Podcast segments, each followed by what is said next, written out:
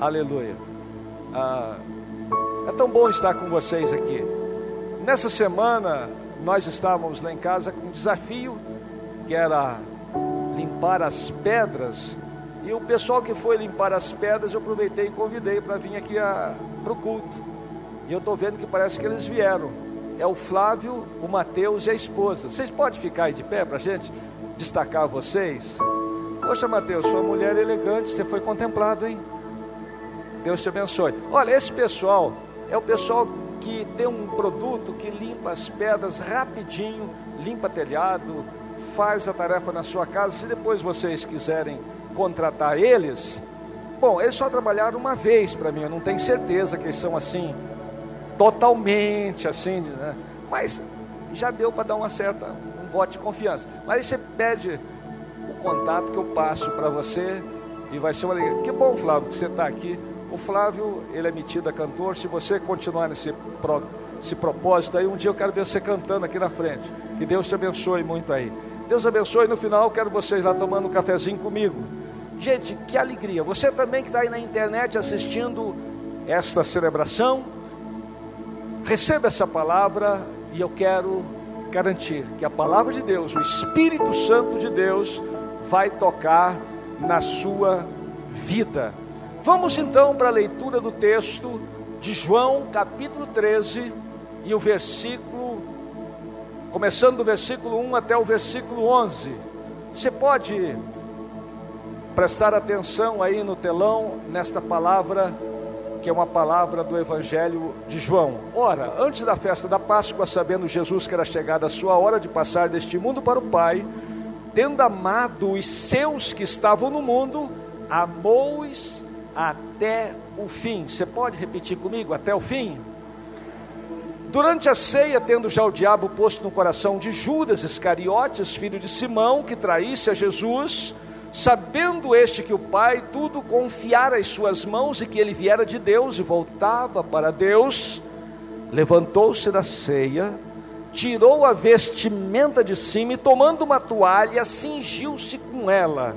Depois deitou água na bacia e passou a lavar os pés aos seus discípulos e a enxugar-lhes com a toalha com que estava cingido. Aproximou-se, pois, de Simão Pedro, e este lhe disse: Senhor, tu me lavas os pés a mim? Respondeu Jesus: O que eu faço, não o sabes agora, compreendê-lo-ás depois. Disse-lhe Pedro: Nunca me lavarás os pés. Respondeu-lhe Jesus: Se eu não te lavar, não tens parte comigo. Então Pedro lhe pediu: Senhor, não somente os pés, mas também as mãos e a cabeça. Declarou-lhe Jesus: Quem já se banhou não necessita de lavar senão os pés. Quanto ao mais, está tudo limpo. Ora, vós estáis limpos, mas não todos, pois ele sabia quem era o traidor, e foi por isso que Jesus disse: Nem todos estáis limpos. Feche os seus olhos, coloque a sua mão sobre o seu coração, leve o seu pensamento ao trono da graça de Deus e repita comigo esta oração: Senhor Jesus, eu entro na tua presença, eu abro o meu coração, eu libero a minha mente para receber a tua palavra e o teu Espírito Santo. Eu quero iniciar essa semana na expectativa que nesta noite os céus se abram sobre a minha vida e eu tome posse das vitórias que o Senhor já conquistou na cruz. E eu já te agradeço, em nome de Jesus. Amém. Nós estamos numa sequência de mensagens com o tema As Chaves do Reino. Instituiu a igreja não foi um homem, foi o próprio Senhor Jesus. E quando ele estava diante dos seus discípulos, falando sobre a instituição da igreja, ele falou que estaria dando para a igreja, para, no caso ali, o apóstolo Pedro, naquele momento, as chaves do reino dos céus. Bom, eu imagino que nesse ano de 2020 você e eu queremos que portas se abram à nossa frente. E eu e você, nós vamos chegar em oração diante de Deus e vamos pedir: Deus, eu te peço, abre essa porta para mim. Por exemplo, o pessoal de Brasília, nós estamos com um índice de quase 80% de endividados. Talvez aí do seu lado tem gente com dívida aí nessa noite. Vamos orar no final para Deus ajudar você a sair das dívidas e ter investimento. E é meio contraditório então a gente chegar, Deus abre as portas para mim, quando Ele já disse, eu já entreguei as chaves do reino para você, para a minha igreja. Então a chave está na sua mão. E hoje nós vamos falar de uma chave que eu acredito que é uma das chaves mais poderosas. Dentro desse tema, o servo supremo, nós vamos falar da chave de humildade. E na quinta-feira o pastor Josmar estava ministrando e ele trouxe uma palavra tremenda, fantástica, extraordinária, e ele disse que a chave da humildade é a chave que abre o claviculário das chaves do reino de Deus que abre todas as portas. Eu achei sim meio interessante. Uma chave tão poderosa que abre o claviculário aonde estão todas as chaves. E eu fui conferir na Bíblia, e vocês sabem que é verdade. A, a humildade, ela nasce lá no trono de Deus. E ela abre todas as portas.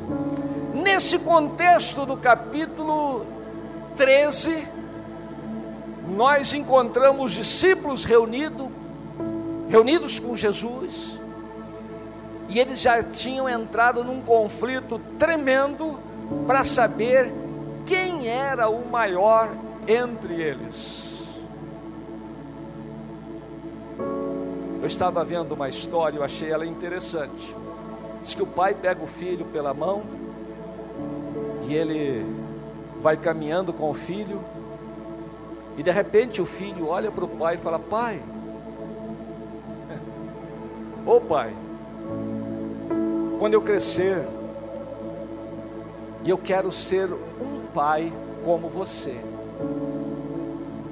Aí o pai fala: Para quê?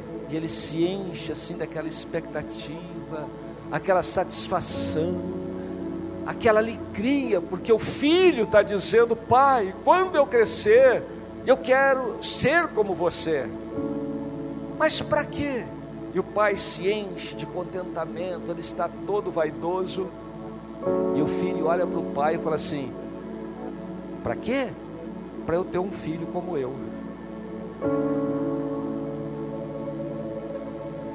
Essa é a verdade, queridos. Pai, filhos, somos todos assim como os discípulos de Jesus. Nós queremos o primeiro lugar, nós queremos é, estar dentro de um conceito de ser importante, e essa é a natureza do nosso ego, e nós deixamos que os outros nos sirvam. Vamos voltar aqui para o capítulo 13. No capítulo 13, Jesus, ele está reunido com seus discípulos. Ah, Jesus não se dirige mais ao povo, não se dirige mais às multidões, não mais ao mundo como um todo, mas apenas apenas aos seus discípulos. O ministério público de Jesus havia chegado ao fim. Se você prestar atenção, os capítulos 13, 14, 15, 16, 17, Jesus está passando as últimas instruções para os seus discípulos, porque ele vai morrer e ele vai voltar para o céu depois da ressurreição, então é uma despedida. No capítulo 6 de Mateus, Jesus ensina uma oração, que é a oração do Pai Nosso, que é para todo o povo. Mas no capítulo 17, ele faz uma oração com os seus discípulos. E essa oração é por ele, o próprio Jesus, pelos seus discípulos e por nós. Se nós olharmos o capítulo 13, é como se fosse o lugar santo desse edifício sagrado que é o Evangelho de João. Esta noite que Jesus está ali com os discípulos, é a noite que ele vai ser traído, e ele está celebrando a Páscoa, que era uma das três maiores festas dos judeus, e está instituindo a ceia do Senhor. E nesse contexto, eu quero compartilhar com você só duas coisas, mas duas coisas tremendas, que é o que Jesus sabia e o que Jesus fez. Então, primeiro, Jesus sabia que era chegada a sua hora. Se puderem projetar para mim João 13, 1, olha comigo no telão o que, que diz João 13, 1. A palavra de Deus está dizendo assim: Ora, antes da festa da Páscoa, sabendo Jesus que era chegada a sua hora de passar deste mundo para o Pai, tendo amado os seus que estavam no mundo, amou-os até o fim. Jesus sabia que era chegada a sua hora. Nós estamos no capítulo 2 de João e o versículo 4, a mãe de Jesus chega para Jesus e eles estão numa festa de casamento e ela diz: Acabou o vinho. E Jesus falou: Ainda não é chegada a minha hora. No capítulo 7 de João e o versículo 30, os guardas foram para prender Jesus e não conseguiram. E a Bíblia diz que é porque não havia chegado a sua hora. No capítulo 8, o versículo 20, Jesus está no templo e o pessoal quer prendê-lo, mas a Bíblia diz que não prenderam porque não era chegada a sua hora. Mas no capítulo 12 de João, no versículo 23, Jesus está entrando triunfalmente dentro de Jerusalém, em cima de um jumentinho. E eu vou abrir um parênteses para falar desse jumentinho. Diz alguém, fazendo aí uma ilustração, que esse jumentinho que Jesus montou, ele voltou para casa. E ele voltou muito feliz. E ele falou com a mamãe jumento. Falou: Olha, a senhora não sabe o quanto eu fui prestigiado hoje dentro de Jerusalém. Eu ia passando, pessoal colocava flores, folhas de palmeira, colocava roupa para eu passar sobre aquelas coisas que eles colocavam ali na rua. E eu estou voltando para casa assim, muito entusiasmado. A mamãe jumento, mais experiente, falou assim: Quem é que você estava transportando? Ele falou: Olha, eu estava transportando um homem chamado Jesus. Ele falou: Aí que está a explicação. Com Jesus, você é honrado. Sem Jesus, você é um jumento qualquer.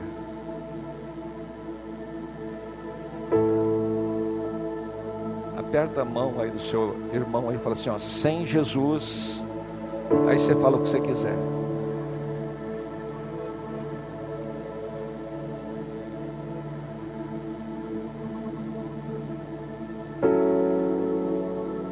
Quando Jesus entrou em Jerusalém, ele disse: Chegou a hora de ser glorificado o Filho do Homem.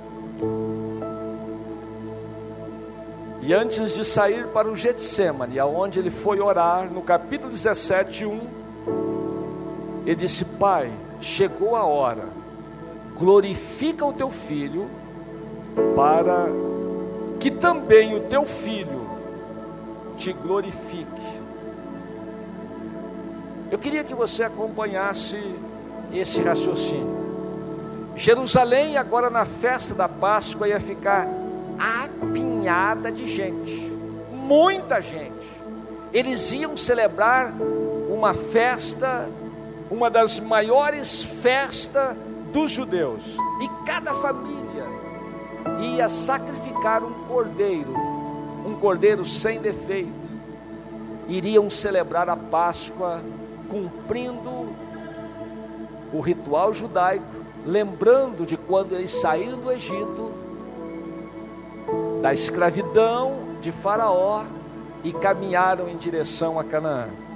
Jesus aproveitou esta festa, aonde um cordeiro, um animal ia ser sacrificado, para eles celebrar com os discípulos a Páscoa e instituir a ceia só que agora, nesta celebração, Jesus, ele está se declarando como o Cordeiro de Deus que tira o pecado do mundo. Jesus sabia que tinha chegado a hora dele ser sacrificado. Interessante que esse cordeiro, para ser sacrificado, ele tinha que passar pela inspeção das autoridades judaicas, por pelo menos três inspeções, e não podia ter defeito. Jesus também passou por essa inspeção. Vocês vejam que quando ele chegou diante de Pilatos, o Pilatos disse: Olha, eu não acho nele crime algum. Então Jesus estava pronto para ser sacrificado como o Cordeiro de Deus que ia tirar o meu e o seu pecado. Alguém aqui tem cometido algum pecado? Confessa aí. Hoje é um bom dia de você confessar. Pois é. O Cordeiro de Deus que tira o pecado do mundo ia ser sacrificado publicamente. Eu estive lá, pastor Robinho esteve lá, nós estivemos com a caravana em frente ao Monte Caveira. O Monte Caveira ainda está lá. Ainda tem lá três cruzes, não são aquelas da época de Jesus, mas tem três cruzes. E dá para a gente ficar ali no nosso imaginário, vendo a cruz do meio e Jesus cravado ali, suas mãos com os cravos, seus pés com os cravos, e na sua cabeça aquela coroa de espinho, e escrito sobre a cruz: Este é o Rei dos Judeus. Pois bem, Jesus sabia que tinha chegado a sua hora. Segunda coisa, Jesus sabia que seria traído por Judas. Vamos para o João 13 e versículo 2. Olha aqui o que, é que está escrito em João 13, 2. Jesus sabia que ia ser traído. Durante a ceia, enquanto Jesus está fazendo a ceia, tendo já o diabo posto no coração de Judas Iscariotes, filho de Simão, que traísse Jesus. Eu não falei isso aqui cedo, mas vou falar aqui à noite. Vocês sabem que no mesmo Evangelho de João, capítulo 1, está escrito que a luz não prevalece, ou melhor, as trevas não prevalecem contra a luz. Aonde chega a luz, ela aniquila as trevas. Mas olha para mim, olha o que, é que está escrito em Lucas capítulo 22, versículo 53. Essa é uma declaração de Jesus. E eu vou falar isso para fortalecer a sua fé. Você que está passando por um momento difícil, você que está passando por uma luta difícil, você está passando por um momento que você não vê as coisas se romperem, parece que o mal está vencendo você e você não está entendendo isso. Olha,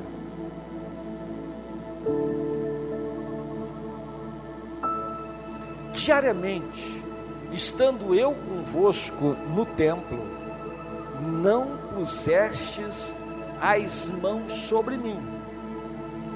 Esta, porém, é a vossa hora. E o poder do que das Ei, olha para mim. O poder das trevas pegou Jesus e levou para a cruz. Ele voluntariamente se deixou levar. Mas, inclusive, a hora que Pedro corta a orelha do Malco, que era servo do sumo sacerdote, diz a Bíblia que Jesus tocou a orelha e curou aquele rapaz.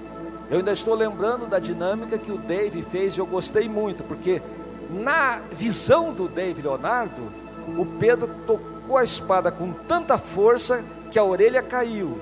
Aí Jesus pegou, deu uma limpadinha na orelha e colou de novo e ficou tudo bem. Falou: Pedro, guarda a sua espada.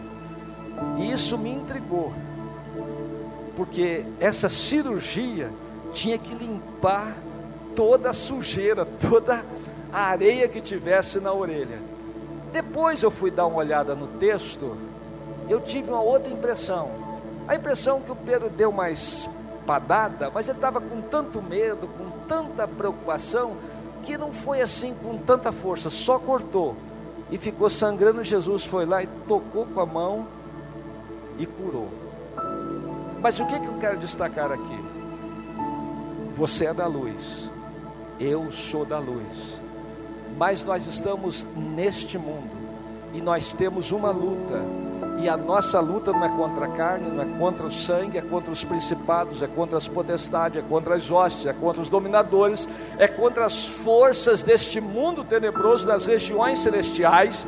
Então tem hora que você e eu nós passamos um embate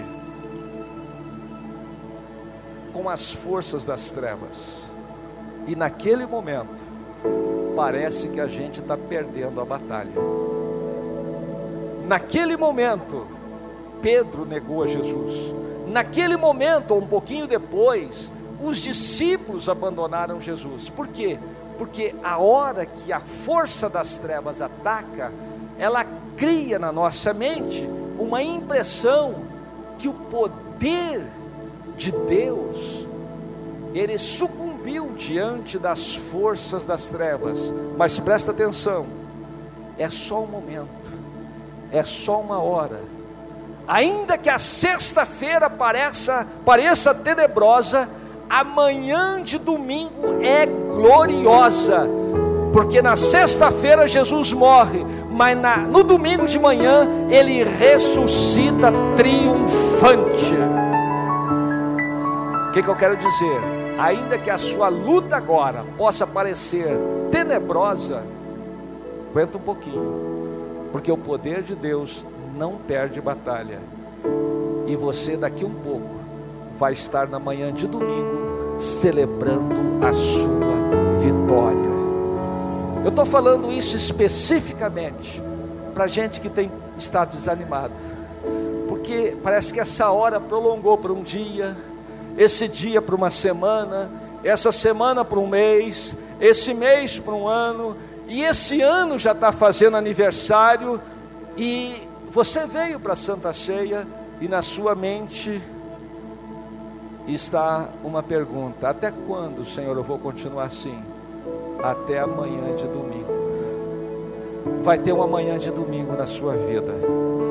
Vai ter uma manhã de triunfo na sua vida.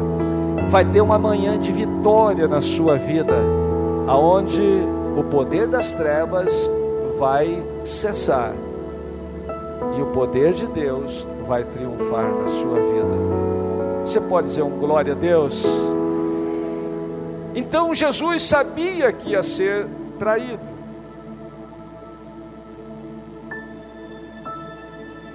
E Jesus sabia que o Pai tinha confiado a ele tudo. Agora acompanhe esse raciocínio comigo.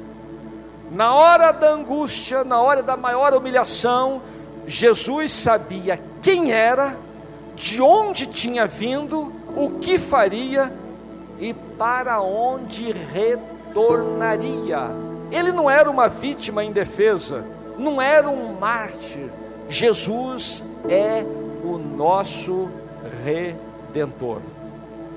E aqui eu quero abrir um parêntese de novo com a igreja para saber se você quer se unir comigo para a gente honrar Jesus, porque Ele é o dono da igreja, Ele é o cabeça da igreja, Ele é o leão da tribo de Judá, Ele é o príncipe dos reis da terra, Ele é o advogado dos advogados, Ele é o médico dos médicos, Ele é a brilhante estrela da manhã, Ele é o lírio dos vales, só Ele tem no seu manto e na sua coxa o título glorioso de Rei de Reis e Senhor dos Senhores. Se você puder honrar Jesus de Nazaré, dá o melhor que você puder para Ele. Senhor Jesus, nós te adoramos, te honramos, te agradecemos porque o Senhor venceu e com o teu sangue o Senhor comprou nações, povos, tribos, línguas. E o Senhor é digno de receber o poder e riquezas e sabedoria e honra e glória e louvor e ações de graças, nós te adoramos. Aleluia, aleluia. Senta mais um pouquinho que eu já estou caminhando para o final.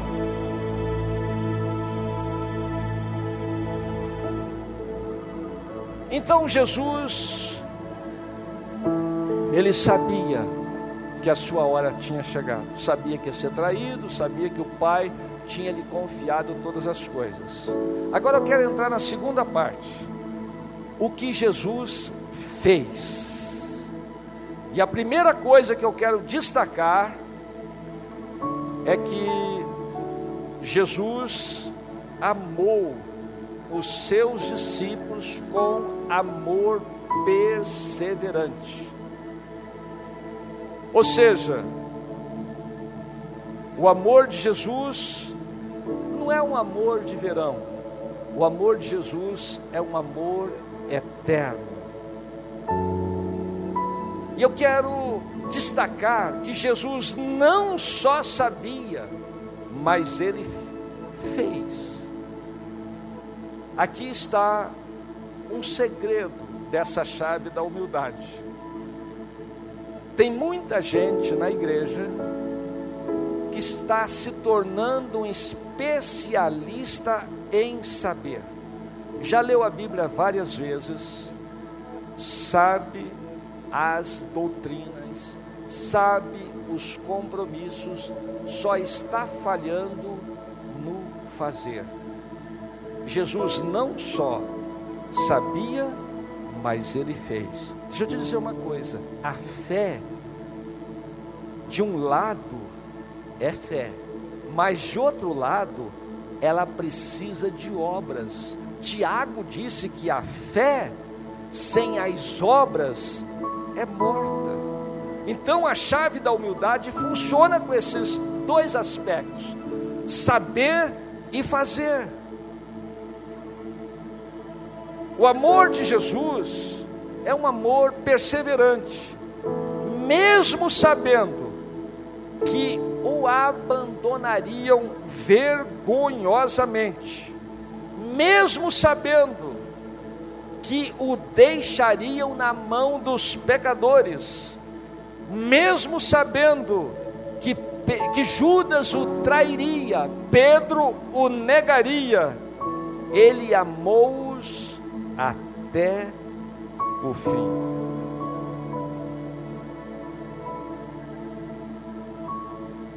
Assim que Jesus terminou a ceia, ele chama os discípulos para o jardim das oliveiras, o Getsemane, que literalmente significa a prensa da azeitona para fluir o óleo. Israel, eles faz uma separação de três tipos de óleo. Primeiro óleo, ele é consagrado a Deus, vai para iluminar as lâmpadas do templo. O segundo óleo, ele vai para as famílias se alimentarem. E o terceiro óleo, ele vai servir para a indústria, para os empreendimentos industriais. Esta é uma das maneiras que eles usam óleo. E Jesus foi para o Getsemane, porque agora o seu suor ia se transformar em grossas gotas de sangue. Aí ele falou para os discípulos: Eu vou, eu vou ali orar. E eu quero que vocês orem comigo. Ele falou: Pedro, Tiago, João, vem aqui orar comigo. Aí Jesus orou a primeira hora. Ele voltou, o Pedro, Tiago e João estavam dormindo. Orou a segunda hora. Voltou, Pedro, Tiago e João estavam dormindo. Orou a terceira hora. Pedro, Tiago e João estavam dormindo.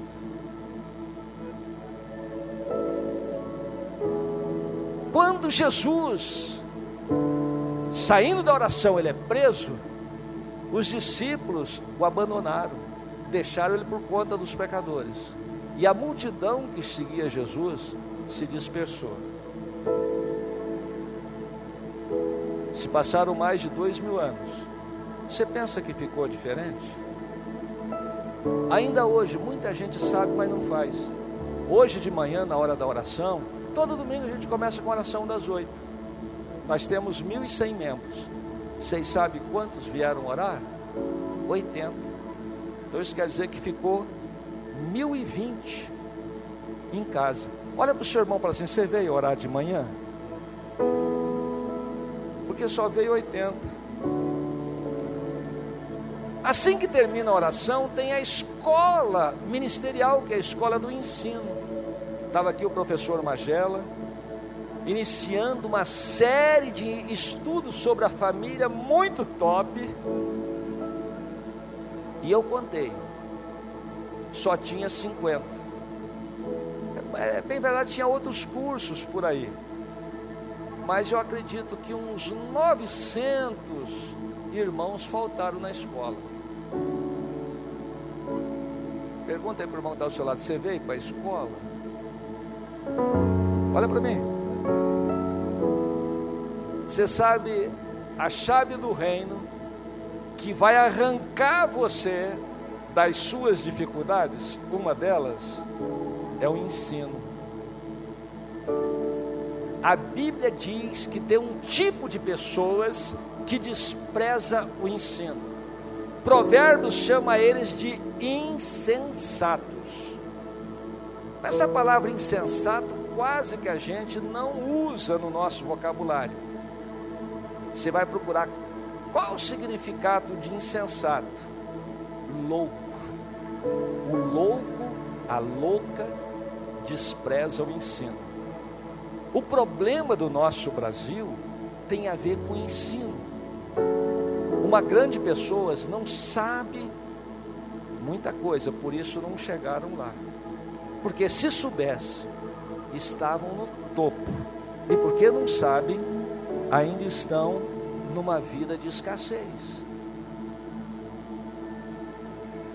Ainda hoje, tem pessoas que, mesmo sabendo que nós temos uma reunião de voluntários na terça-feira, 20 horas, eles ignoram.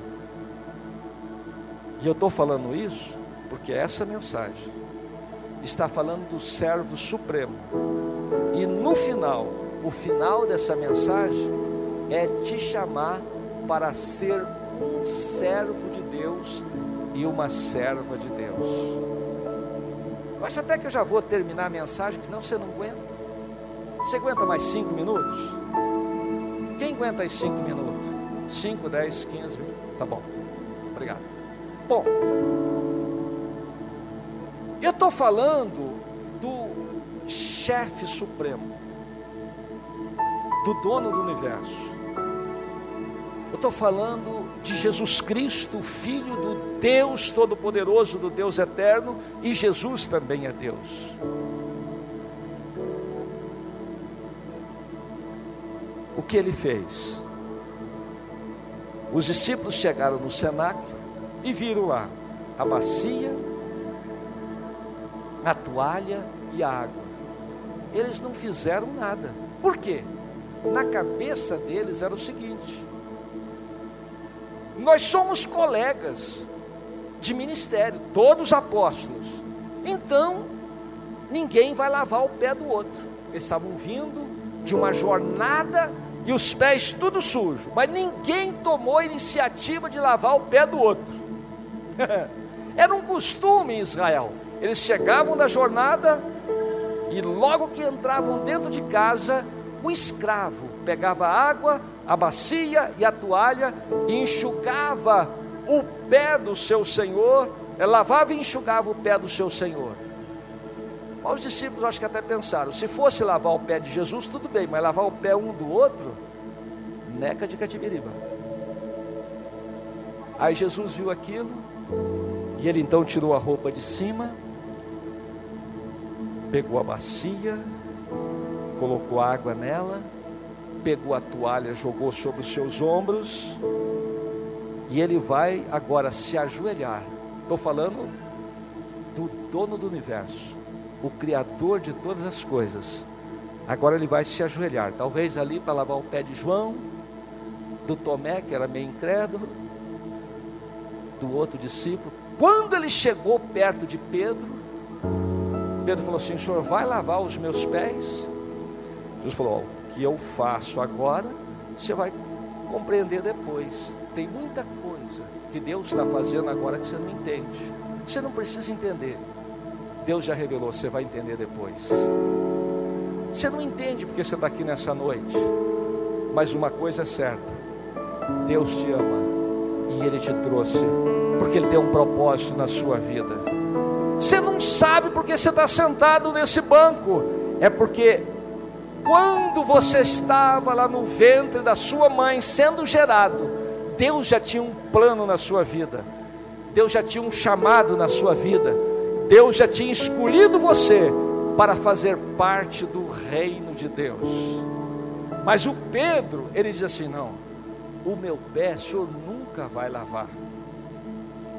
E Jesus falou assim: olha, Pedro, se eu não te lavar, você não tem parte comigo. Aí o Pedro virou a mente assim, rapidinho, foi uma metanoia. Falou: não só o pé, mas as mãos e a cabeça. Jesus falou: não precisa lavar tudo, vocês já estão lavados. Deixa eu dizer uma coisa para você. Assim que você recebe Jesus como Salvador e Senhor da sua vida, assim que você é batizado, assim que você entra em comunhão com Deus, você deixa de ser uma criatura e se torna um filho, uma filha de Deus. E você é lavado pelo poder da palavra, do sangue de Jesus e do Espírito Santo. Agora, da Santa Ceia passada até essa, veio alguma impureza. Então a gente só precisa lavar os pés para continuar purificado na presença de Deus. Eu quero dizer que nós precisamos de purificação. Olha o que, que a palavra de Deus diz em 1 Coríntios, capítulo 6, e o versículo 9 a seguir. Nós vamos pelo menos até o 11. Olha o que, que diz a palavra de Deus. Olha para mim, presta atenção nessa palavra. Ou não sabeis que os injustos não herdarão o reino de Deus. Não vos enganeis, nem impuros, nem idólatras, nem adúlteros, nem efeminados, nem sodomitas, nem ladrões, nem avarentos, nem bêbados, nem maldizentes, nem roubadores herdarão o reino de Deus. Agora, presta atenção nesse texto aqui. Tais fostes alguns de vós, mas vos lavastes, mas fostes santificados, mas fostes justificados em o nome do Senhor Jesus Cristo e no Espírito Santo do nosso Deus. Parar um pouquinho aqui para te ajudar. A gente vai trazendo esses textos assim, vai dando um peso, né? Deixa eu te dizer uma coisa. Você falhou com Jesus, mas Jesus ainda te ama. Você pisou na bola com Jesus, mas Jesus ainda te ama. Você abandonou Jesus, mas Jesus ainda te ama. Você negligenciou alguma coisa que você sabia que tinha que fazer e não fez. Eu estou aqui para te dizer que Jesus ainda continua te amando nesta noite. Não diminuiu o amor dele. Aí você pergunta, pastor, como é que é isso? Eu faço as coisas erradas e Jesus continua amando? É verdade. Deixa eu explicar. Quando você faz a coisa errada, Jesus não concorda. Quando você faz uma coisa errada, Jesus espera seu arrependimento, mas Ele continua te amando. Você tem feito alguma coisa errada? É uma boa oportunidade nessa noite de você se arrepender, mudar de mente, de atitude e continuar debaixo do amor de Deus, caminhando em vitória. Amém? Mas eu vou encerrar com essa parte, é a chamada final. Vamos para Filipenses capítulo 2, versículo 5 em diante. Nós estamos falando de Jesus. Jesus é o nosso modelo para que possamos segui-lo no, no caminho da verdade. Filipenses capítulo 2, versículo 5, a palavra de Deus começa assim: Tende em vós o mesmo sentimento que houve em Cristo Jesus. Pois ele, subsistindo em forma de Deus, não julgou como usurpação ser igual a Deus. Continua. Antes a si mesmo se esvaziou, assumindo a forma de servo, tornando-se em semelhança de homens, reconhecido em figura humana a si mesmo se humilhou. Por isso que eu estou falando que essa é a chave que abre as portas, tornando-se obediente até a morte e morte de cruz. Pelo que também Deus exaltou sobremaneira e lhe deu o nome que está acima de todo nome, para que ao nome de Jesus se dobre todo o joelho nos céus e na terra e debaixo da terra os demônios e toda língua confesse que Jesus Cristo é o Senhor para a glória de Deus Pai. Você pode dizer Jesus Cristo, bem forte: Jesus Cristo é o Senhor para a glória de Deus Pai. Acompanha comigo esse raciocínio e eu termino aqui agora.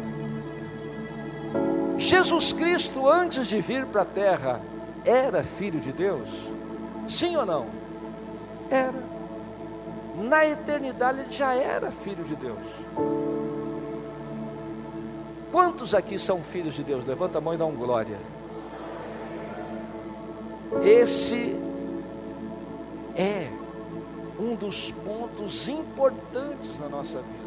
Só que a expectativa de Deus é que a gente cumpra o propósito de Deus como servo. Olha o que, que a palavra diz de Moisés, meu servo Moisés. Olha o que, que a palavra de Deus diz de Jó, meu servo Jó. Olha o que, que a palavra de Deus diz de Davi, meu servo Davi.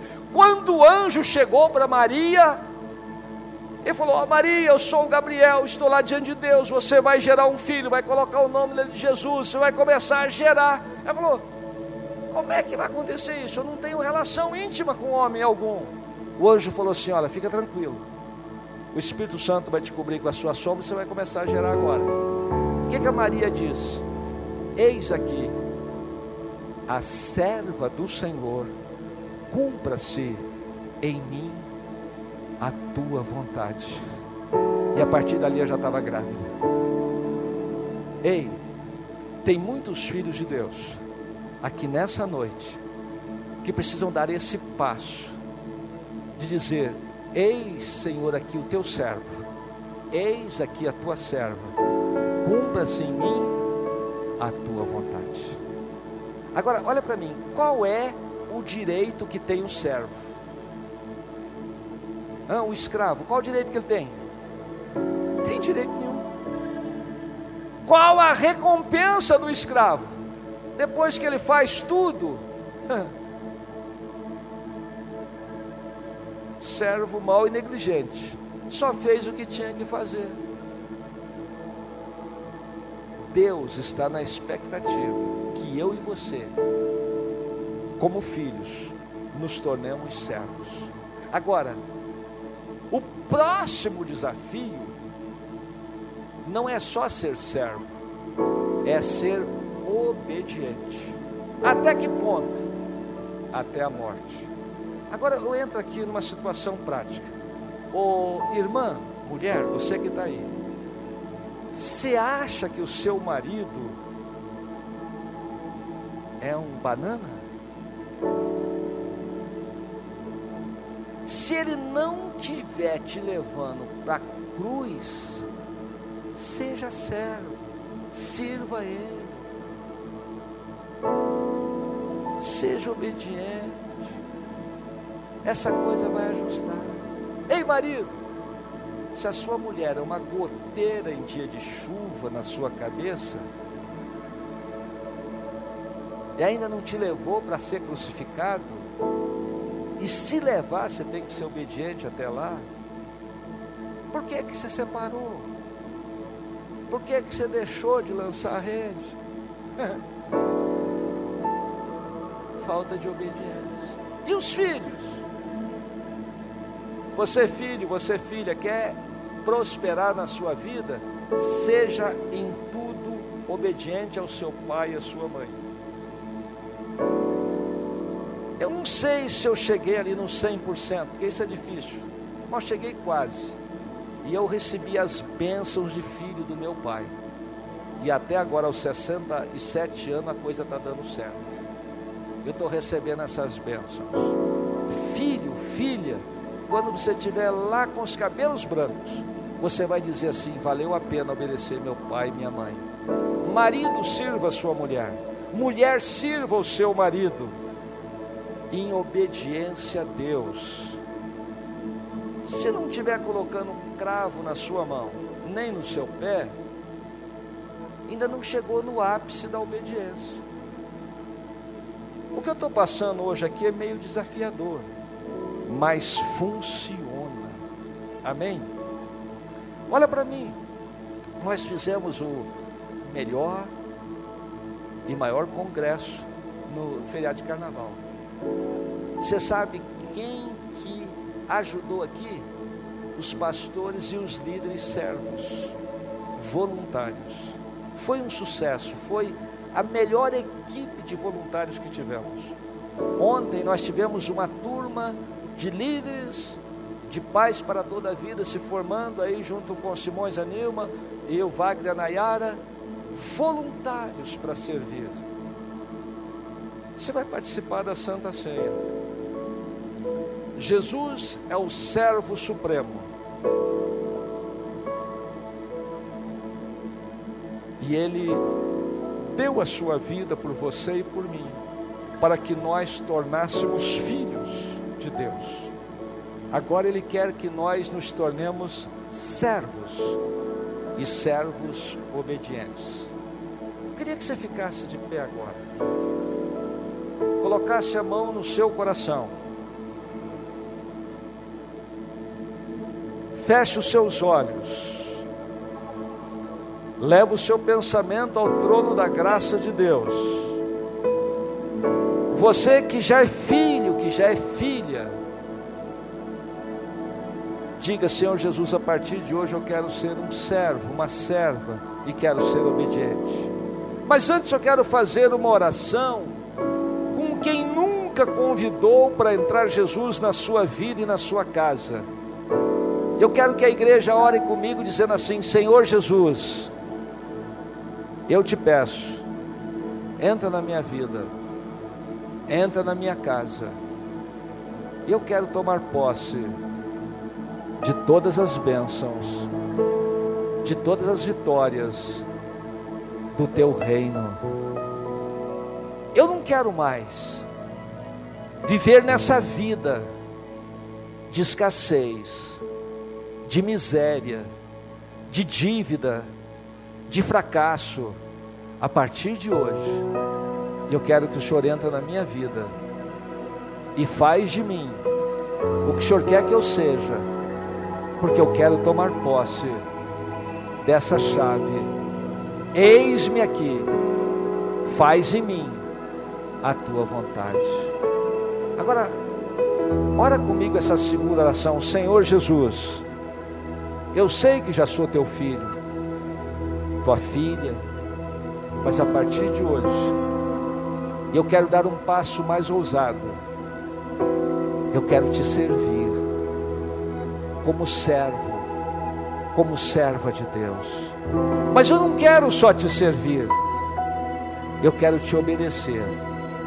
Eu reconheço pecados na minha vida de desobediência, mas eu quero caminhar em vitória.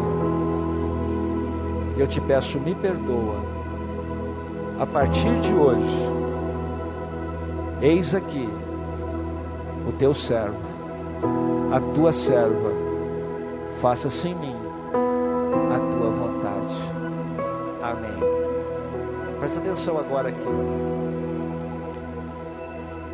As coisas no reino de Deus não acontecem assim, como um estralar de dedo. Estralar de dedo, um passe de mágica. As coisas no reino de Deus acontecem como o que está escrito em Filipenses 1:6. O que, é que está escrito em Filipenses 1:6? Olha aí no telão essa palavra. É isso que vai acontecer na sua vida e é o que está acontecendo na sua e na minha. Filipenses 1,6 diz assim: Estou plenamente certo de que aquele que começou a boa obra em vós há de completá-la até o dia de Cristo Jesus. Levanta a sua mão direita e diga comigo: Senhor Jesus, eu creio que o Senhor vai completar a tua obra na minha vida até o dia de Cristo. Ei, deixa eu te dizer uma coisa: você vai vencer. Deixa eu dizer uma coisa: você vai fazer coisas maiores. Ei, deixa eu te dizer mais uma coisa: Deus vai te ajudar. Vou repetir: Deus vai te ajudar. Vou repetir: Deus vai te ajudar. Mais uma vez, Deus vai te ajudar. Você pode aplaudir o nome de Jesus?